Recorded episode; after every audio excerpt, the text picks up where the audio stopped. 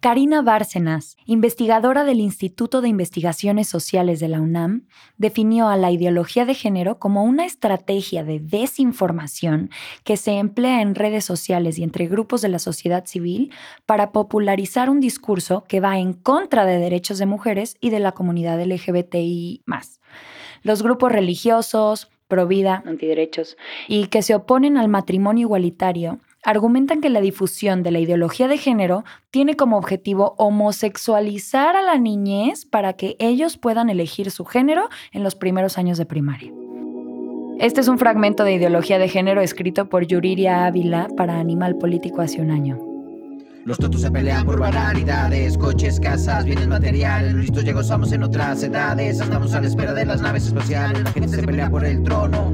Yo ya no tengo tiempo para darle esos bobos. Escribo para salvarme en este mundo de locos. Tal vez en el proceso ayude unos pocos. El contenido de este podcast es explícito, pero no recomendamos discreción para hablar de este tema. Este tema se tiene que hablar de forma objetiva y desde una perspectiva que incluya a todas las personas, no a unas cuantas gente se pelea por los tronos.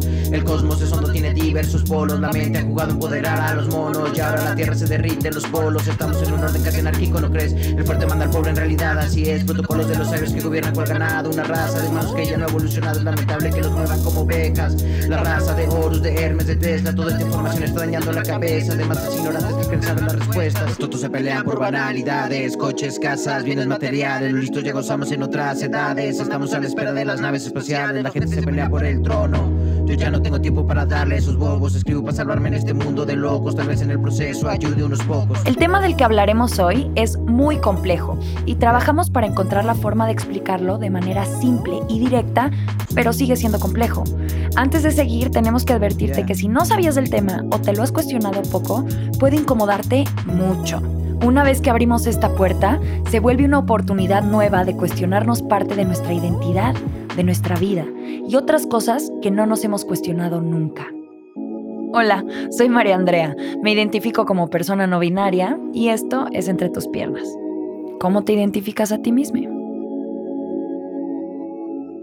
Hoy vamos a llegar al fondo del profundo mar de confusión que es la ideología de género y el sexo biológico. ¿En qué se basa la gente y cuáles son sus razones de defender conceptos que lo único que hacen es confundir y privar más a las infancias y personas adultas de su derecho a decidir? ¿Qué es la ideología? ¿Por qué este concepto pone al mundo de cabeza y nos polariza entre grupos dentro de la dicotomía del bien y el mal? Según Papito Rae, la palabra ideología significa conjunto de ideas fundamentales que caracteriza el pensamiento de una persona, colectividad o época, de un movimiento cultural, religioso o político. Las personas somos distintas, todas. No hay dos idénticas.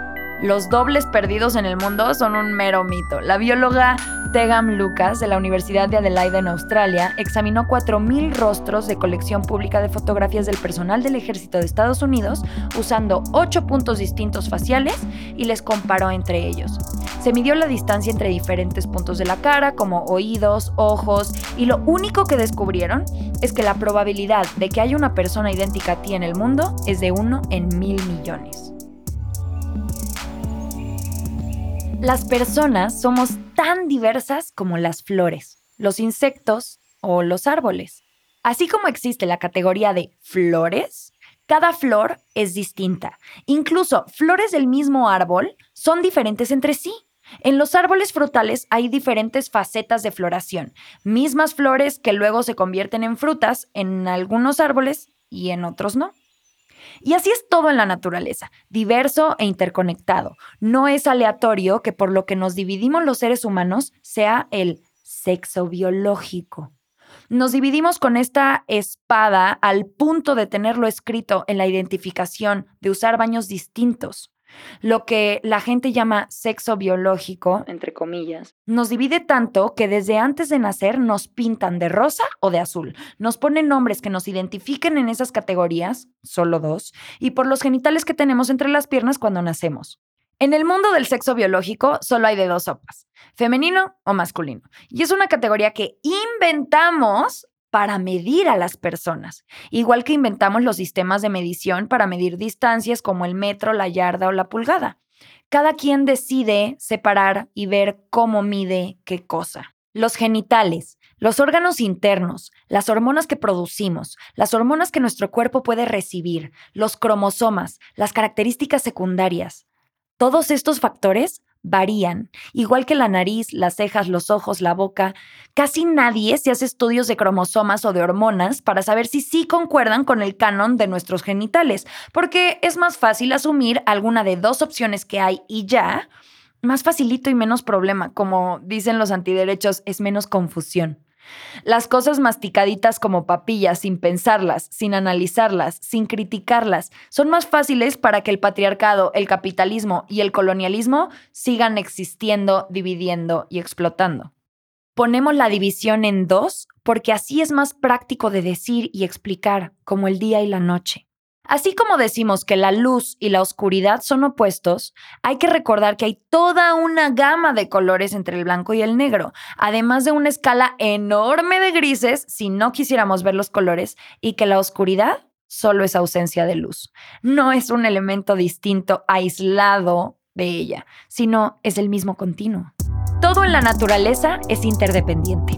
Vivimos en una colaboración infinita con ella. Nuestra sociedad existe porque somos un mismo organismo. Ahora, ¿por qué nos dividimos en hombres y mujeres? ¿Por qué nos importa tanto qué genitales tenemos como para que eso determine si usamos vestido o traje, tacones y uñas largas o pelo corto y mocasines? Bendito sea Dios que fue hombrecito, porque la mera verdad, pues nosotras las mujeres sufrimos mucho. Sufrirán las buenas porque lo que es a mí, aunque cada persona es distinta, decimos que los hombres son más fuertes y rápidos, las mujeres más sensibles y empáticas. Si le has visto los genitales a más de una persona, te vas a dar cuenta que nadie es igual, varía tanto como las caras. Sí, hay órganos distintos involucrados, pero tener un órgano distinto no significa que lo vas a usar para todo lo que ese órgano puede hacer. Tener la capacidad física de hacer algo no determina que ese sea tu destino biológico. No es como que por tener un cuerpo normativo tengamos que escalar el Everest o correr triatlones, o que por tener la capacidad de ver con ambos ojos tengamos forzosamente que leer todos los libros disponibles en el mundo. Tampoco por tener movilidad corporal tenemos que pararnos de manos todos los días porque ese sea nuestro destino biológico. Y hablando de destino biológico. Después de todo, la gente no es toda igual por un simple accidente de nacimiento. Nada más por eso. Hasta hace muy poco tiempo, la norma era que, por tener útero, nuestro único destino era ser madres. La historia no tuvo ningún problema en borrar el clítoris de los libros de anatomía o de amputarlo. Eso sigue pasando en varios países. Para que la sexualidad de las mujeres solo fuera para la reproducción y no para el placer, que fuera para beneficio del orden social y de sus maridos, pero solo para ellos, no para ellas. Negar la sexualidad de alguien sirve para controlar, porque no se puede llegar a conocer a sí misma, y por ende, la confusión del destino que vive le persigue toda la vida, sin saber por qué o por quién pensamos y vivimos así. When we just allow ourselves to in a way that's again back to my favorite word, which is back in a, in a coherent state, back in that optimal state. So, so coherence. Interestingly, and you guys probably know this, but irnos a los polos de un espectro para llamarles opuestos y decir que son cosas diferentes e incluso contrarias, es una narrativa cómoda que hemos pasado mucho tiempo sin cuestionar y la aplicamos en todo lo que nos rodea como sociedad. Entendemos que es más fácil decirlo así, en dos, en pares, en inicio y fin, para comunicarnos. Pero esa no es la verdad absoluta, ni es la realidad que todas las personas vivimos. Hay más de lo que podemos nombrar. Los patrones de los sistemas de dominación empiezan primero creando a la otredad como un grupo separado que comparta características en conjunto, para luego apartarles, jerarquizarles, cosificarles y explotarles.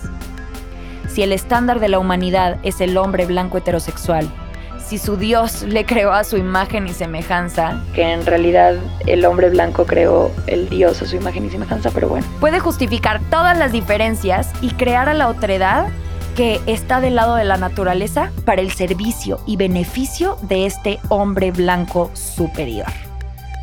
Esta es la historia que sí se cuenta en los libros, con diferentes héroes en diferentes idiomas, con diferentes tiempos, como Cristóbal Colón, Hernán Cortés, la Iglesia Católica, Alejandro Magno, las guerras eternas entre países y hasta la ciencia ficción con seres de otros planetas y galaxias. Cuando nacemos, ven nuestros genitales y nos visten de rosa o azul, automáticamente, como si estuviéramos en una fábrica. Este va para allá, este va para el otro lado. Nos perforan las orejas o nos mutilan el prepucio por costumbre, para que se vea bonito, porque así lo tenía su papá o su abuelo, qué sé yo. Ambas son violaciones de derechos humanos pero preferimos no verlo así, porque eso implicaría que somos muy salvajes y no los civiles que nos queremos imaginar que somos. Es así como el mundo sabe, por factores que no son parte de nuestra naturaleza, de qué forma tratarnos, de qué forma hablarnos, ya sea para fomentar la prudencia o el liderazgo, sutileza o agresividad, ternura o violencia. No vamos a negar que existen diferencias pero hemos cargado lo que significa ser hombre y mujer con tantas cosas por tanto tiempo que sería muy difícil omitir estos significados implícitos y dejar de ponernos expectativas sobre el manual invisible que venía con el cuerpo con el que llegamos a este mundo. Algo tiene que quedar claro. Todo esto es invento nuestro que si observamos bien de dónde viene y a quién beneficia, podemos darnos cuenta que la feminidad, como nos la han contado, es pasividad y sumisión, que se disfraza de virtud, como hablamos en el episodio pasado de este podcast. Las mangas más largas, la falda más corta, más bajo el escote. ¡Aprisa, aprisa! O me voy. Otro día me prueba la ropa porque aún no preparo la sopa. ¿Modestia y subordinación?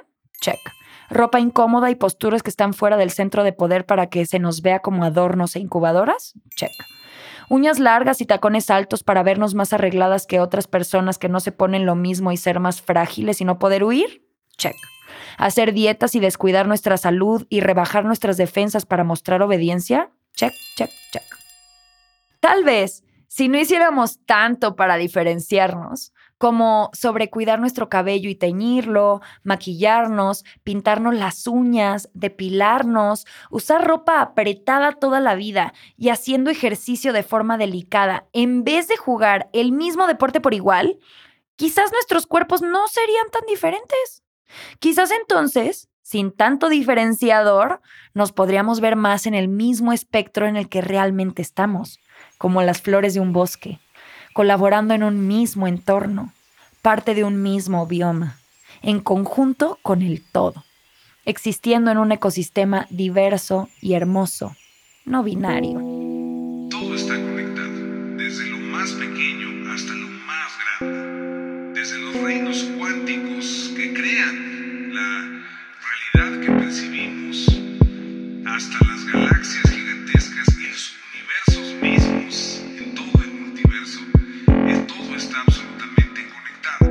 El construccionismo social estudia cómo las categorías de identidad, grupos sociales e incluso cosas que parecen realidades biológicas son sistemas de significados que son construidos, mantenidos y resguardados de la crítica por nuestros sistemas sociales. Es creado y mantenido por el sistema educativo, por las jerarquías de clase, sistemas políticos, económicos e incluso médicos. Disfrazados de científicos, obviamente, pero miden lo que quieren medir. El hecho de que hayamos construido algo socialmente no quiere decir que sea obsoleto o insignificante, y tampoco quiere decir que no tenga peso o poder en nuestras vidas y en nuestros pensamientos. El dinero también es un invento y tiene mucho, mucho valor en nuestra cultura. ¿Por qué? Ese es el peso que le hemos dado a lo largo de la historia. Lo mismo ocurre con la raza que no es más que una categoría que inventamos y las repercusiones sociales de este invento horrible las seguimos viendo y viviendo cada día, normalizadas, maquilladas de costumbres, de tradiciones y de figuras de poder supremacista. Repitan conmigo, las razas no existen, el racismo sí. Al igual que con el dinero y con muchos otros constructos sociales, para definir la raza quisieron medir conciencia las diferencias que, según esto, teníamos entre seres humanos y así separarnos tratarnos diferente, superior e inferior, por nuestro color de piel, y justificar así la violencia sistémica. Es la misma historia que el sexo biológico, pero para otra cosa. Entonces, para recapitular, inventamos, medimos, construimos y normalizamos.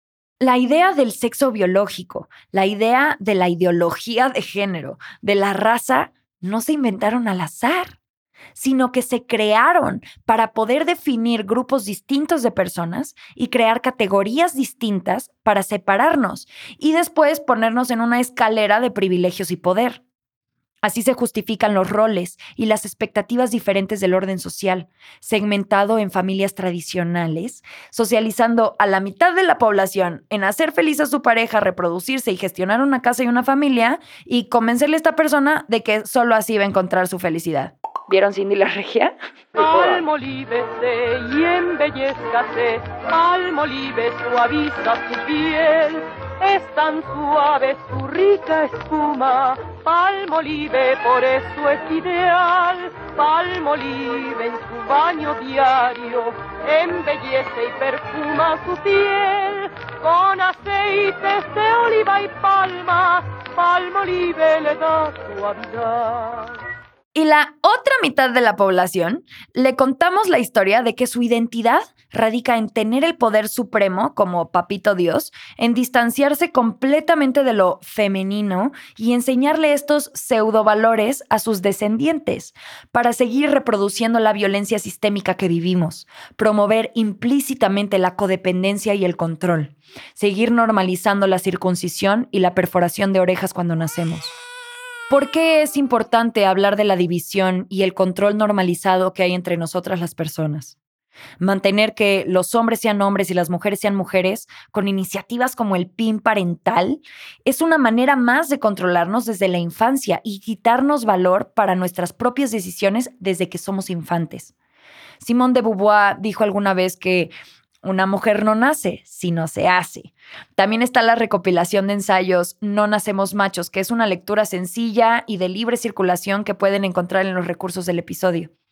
La humanidad es tan diversa como la naturaleza, como para que figuras públicas sigan expresando su opinión transfóbica como la autora de Harry Potter, J.K. Rowling. La idea de que las mujeres como yo que hemos sido empáticas con la gente trans durante décadas, sintiendo afinidad porque son vulnerables de la misma manera que las mujeres a la violencia masculina, odian a las personas trans porque pensamos que el sexo es real y tiene consecuencias vitales, es una tontería. Si el sexo no es real, no hay atracción hacia el mismo sexo.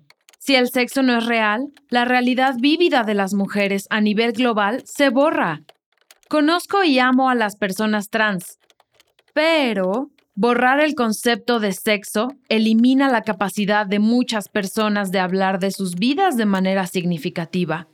No es odio decir la verdad. Y antes de seguir, sería bueno aclarar que sexo y género no son lo mismo. Sexo biológico es a lo que nos referimos con las características físicas aleatorias que le atribuimos a las categorías de hombre y mujer. Aunque ya vimos que esto también fue creado para que filtremos los datos por esas medidas y excluyamos los datos que no se acoplan a nuestra medida en vez de considerar que nuestra medida pudo haber estado mal puesta. Género, por otro lado, es la construcción social que tenemos de cómo es la personalidad, habilidades, gustos y aspiraciones de la persona por el sexo que le asignamos al nacer.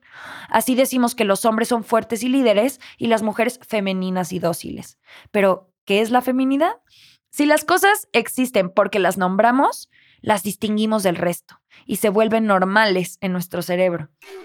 En Japón, por ejemplo, las personas no distinguen el color azul del verde, las generaciones más grandes. No porque no vean la diferencia en los colores, sino por cuestiones lingüísticas. Esto es algo que Japón tiene arraigado desde hace siglos en su lenguaje y como así se construyó socialmente, y aunque después encontraron una palabra para decirle a cada color, hay gente que sigue usando la misma palabra para referirse a ambos colores. Las personas creamos la cultura en la que vivimos, creamos las palabras, les damos un significado, las usamos y las normalizamos. Así creamos nuestra percepción y relación con la realidad. Llamamos masculino y femenino a conjuntos de características que así designamos. ¿Pero qué creen? Los hombres pusieron de moda los tacones en el siglo XVII, usaban maquillaje, mucho maquillaje, se ponían faldas y portaban el pelo largo y sedoso. Hace 150 años, el rosa era un color masculino y el azul femenino. Hoy, la feminidad es sutileza, dulzura, elegancia, servilismo, docilidad, ternura, coquetería. Algo de superioridad nos quedó a las mujeres históricamente, la moral.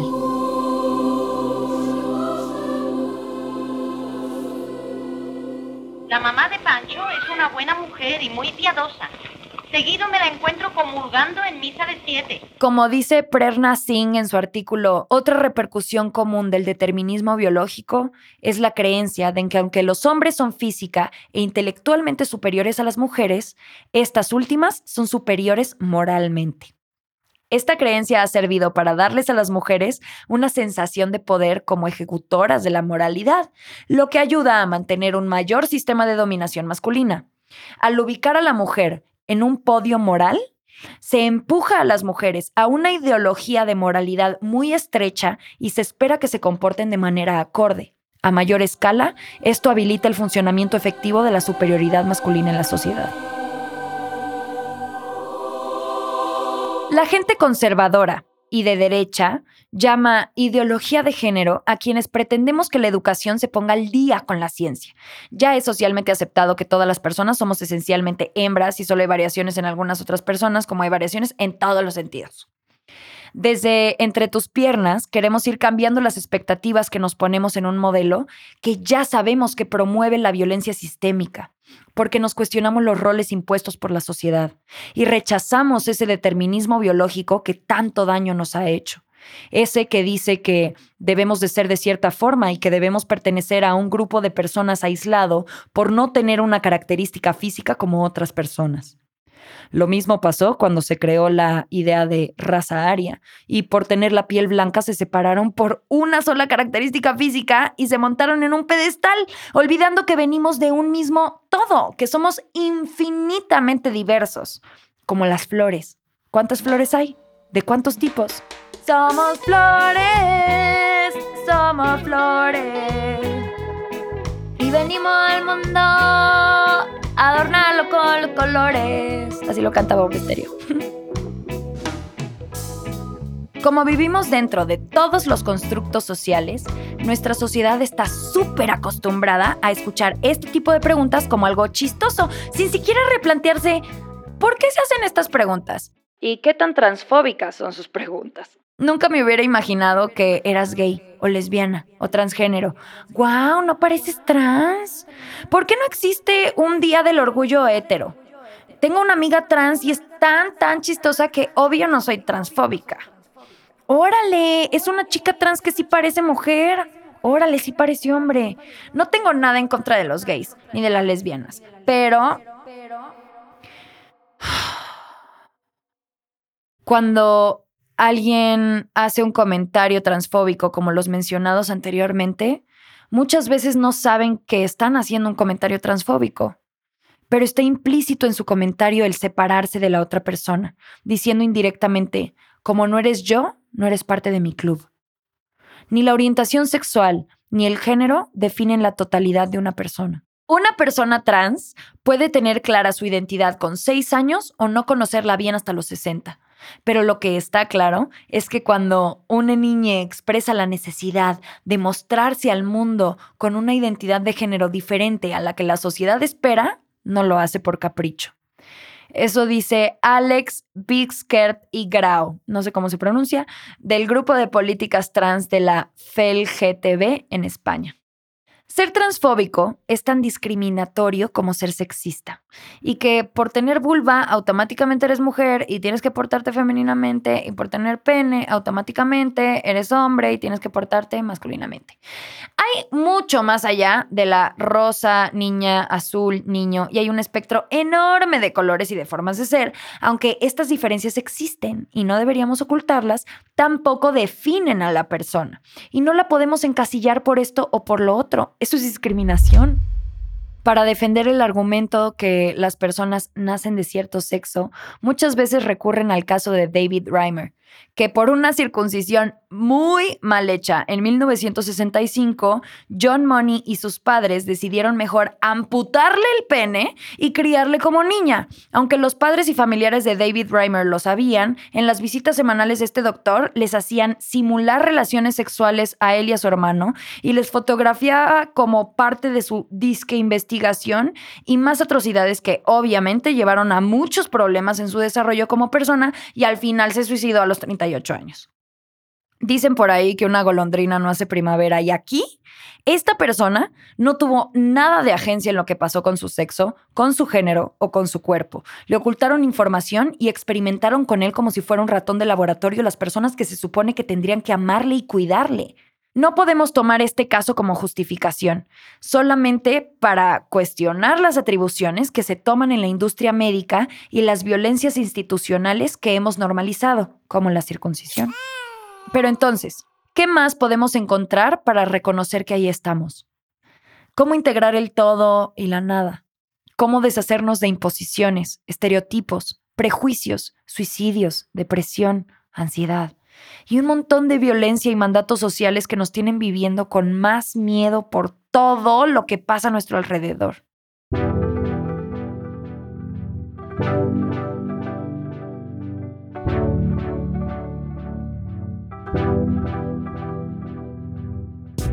Si la palabra ideología significa conjunto de ideas fundamentales que caracterizan el pensamiento de una persona, colectividad o época de un movimiento cultural, religioso o político? ¿Qué creen ustedes que sea más una ideología? ¿Que hayamos creado esas categorías? ¿Que estén operando y matando a personas para que quepan en esas categorías inventadas y así promover nuestro orden social actual? ¿O que queramos reconocer que hay más de lo que creían? ¿Que hay más de lo que impusieron con la Inquisición hace más de 700 años en esta cultura?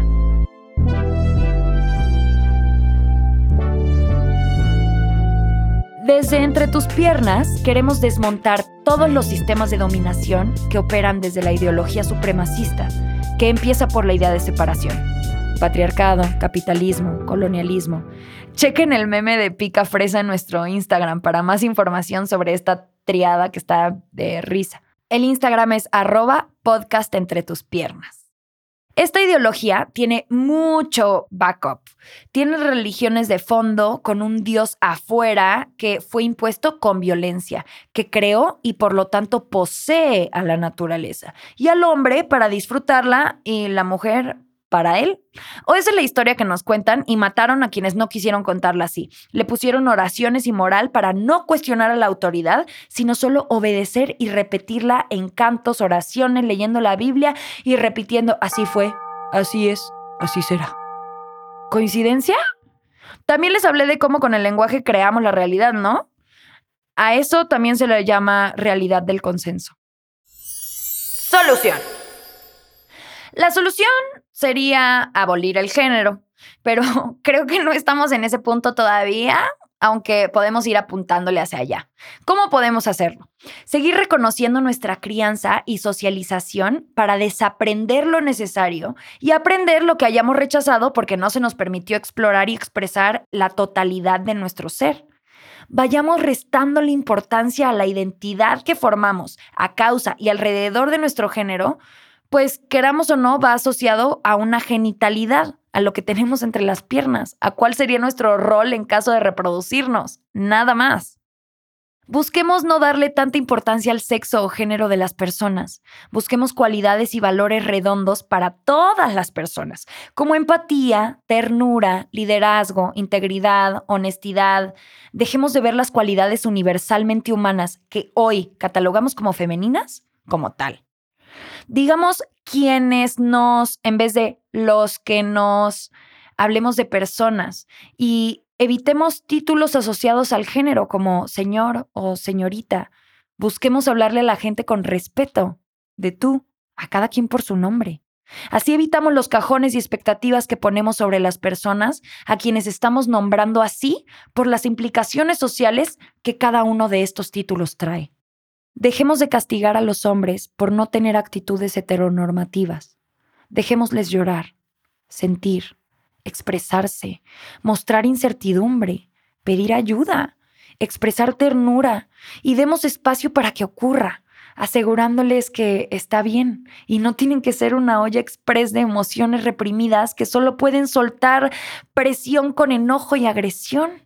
Dejemos de esperar feminidad de quienes leemos como mujeres Reconozcamos que nuestra crianza y socialización segregada por género tiene particularidades de ese grupo que son distintas a las de otro grupo.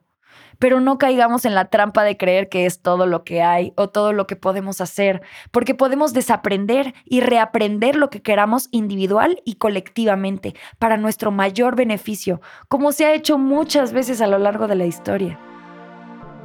Dejemos que cada persona viva la vida que quiera y decida. Y dejemos de imponerle a la gente cómo debería vivir en cada aspecto de su vida o de limitar lo que puede o no hacer por cómo le catalogamos por los genitales que tiene, por su color de piel o por su estatura, por forma de la cara o la ropa que trae puesta. Adquirir perspectiva de género no es algo que pase de la noche a la mañana.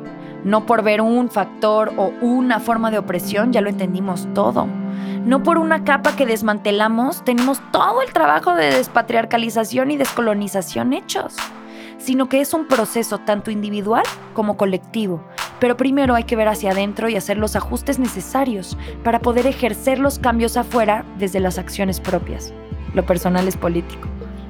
Es lo más grande que tenemos y donde reside nuestro mayor poder, en lo personal e inmediato, en el presente, en construir relaciones sanas y consolidar el amor propio a través de la práctica, de la comunidad, el autocuidado, hasta que las relaciones amorosas y respetuosas que soñamos sean una realidad alcanzable para quien así lo decide y se vuelvan lo normal.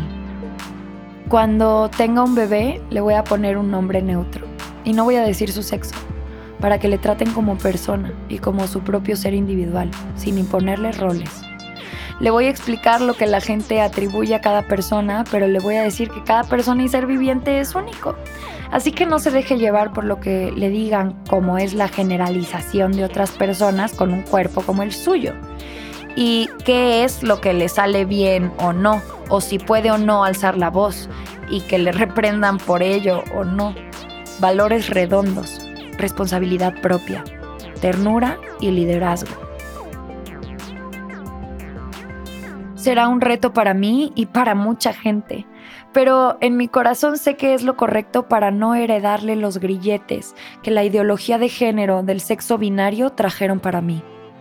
Cuando por verme con vulva me enseñaron a ser una dama, una señorita, y decidieron que por ser capaz de dar vida, deberían entrenarme a procurar un matrimonio y darle hijos a un tipo, mantener su casa y hacer una carrera también. Total, yo ya pude aprender de todo, ya me considero una persona completa y eso me hizo dejar atrás muchos conflictos que tenía entre lo que quería y cómo me sentía por querer tomarlo o con los ideales de ser una buena mujer y lo que se requiere para tener una carrera profesional exitosa. Yo soy una persona completa y nada me es ajeno. Todo es válido y mi experiencia es única, así que no tiene caso compararla con las demás.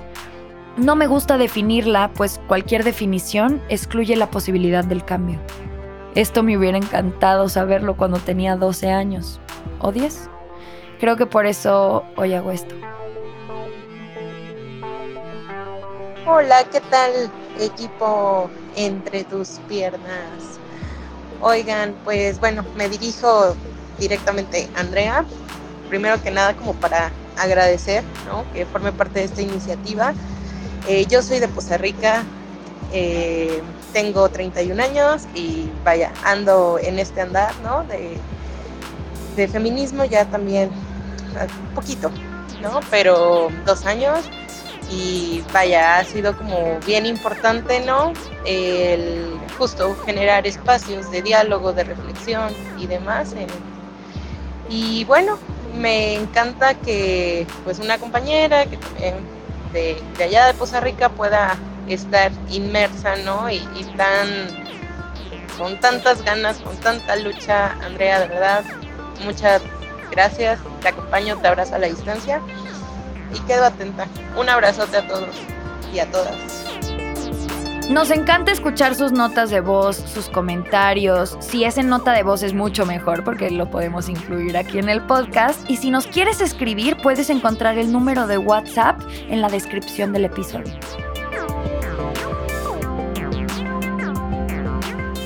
Recuerda que cada persona tiene la capacidad de tomar sus propias decisiones y es derecho de todas las personas tener acceso a la información, cualquiera que ésta sea. El PIN parental representa un retroceso enorme en materia del derecho a la educación integral en sexualidad de todas las personas en nuestro país. Envuelve de estigmas el tema y vulnera el derecho de la niñez y la adolescencia a la autonomía. Si quieres más información sobre derechos sexuales, identidad y diversidad, te recomendamos los recursos de Balance AC y el Instituto de Liderazgo Simón de Beauvoir. Puedes encontrar los datos de estas organizaciones en los recursos del episodio. Entre tus piernas es un podcast producido por Noda Lavicaldero. El guion original fue escrito por María Andrea y Sofía Benedicto. La edición y mezcla por Jorge González. Diseño sonoro de Nayeli Chiu. La música original es de Ardas Jaguar y el arte, como siempre, de Thalia M.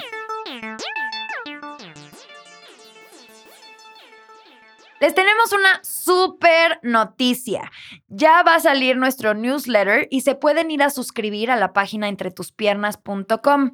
Les prometemos no atiborrar su buzón porque solo vamos a mandar uno al mes y ahí les vamos a compartir más recursos, cosas que estén pasando, noticias, qué pensamos, etc. También les quiero contar que me invitaron a participar en el podcast El Hilo Rosa. Fer y Andy son increíbles y hablamos de ser una persona no binaria que también está relacionado con este tema. Entonces, si lo quieren ir a escuchar, busquen el hilo rosa en sus plataformas y se lo súper, súper, súper recomiendo. Además, todo el material que comparten está on point.